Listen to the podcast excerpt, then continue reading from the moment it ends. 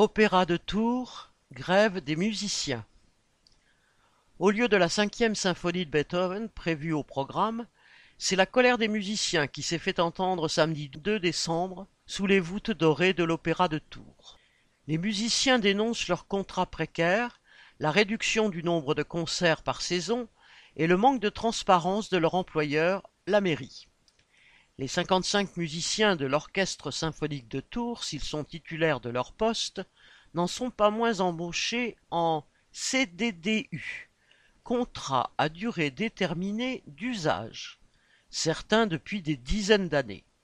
Cela fait un an et demi que les musiciens se mobilisent contre ce statut, mais la seule proposition qui leur a été faite jusqu'à présent a été une embauche en CDI, mais à temps partiel, c'est-à-dire avec une paye en dessous du SMIC.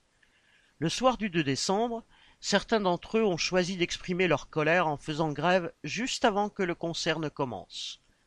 Des musiciens en grève? Cela n'a pas été du goût de tout le monde. L'écologiste Christophe Dupin, adjoint à la culture de la mairie de Tours, a ainsi déclaré être, citation, écœuré et surpris. Fin de citation.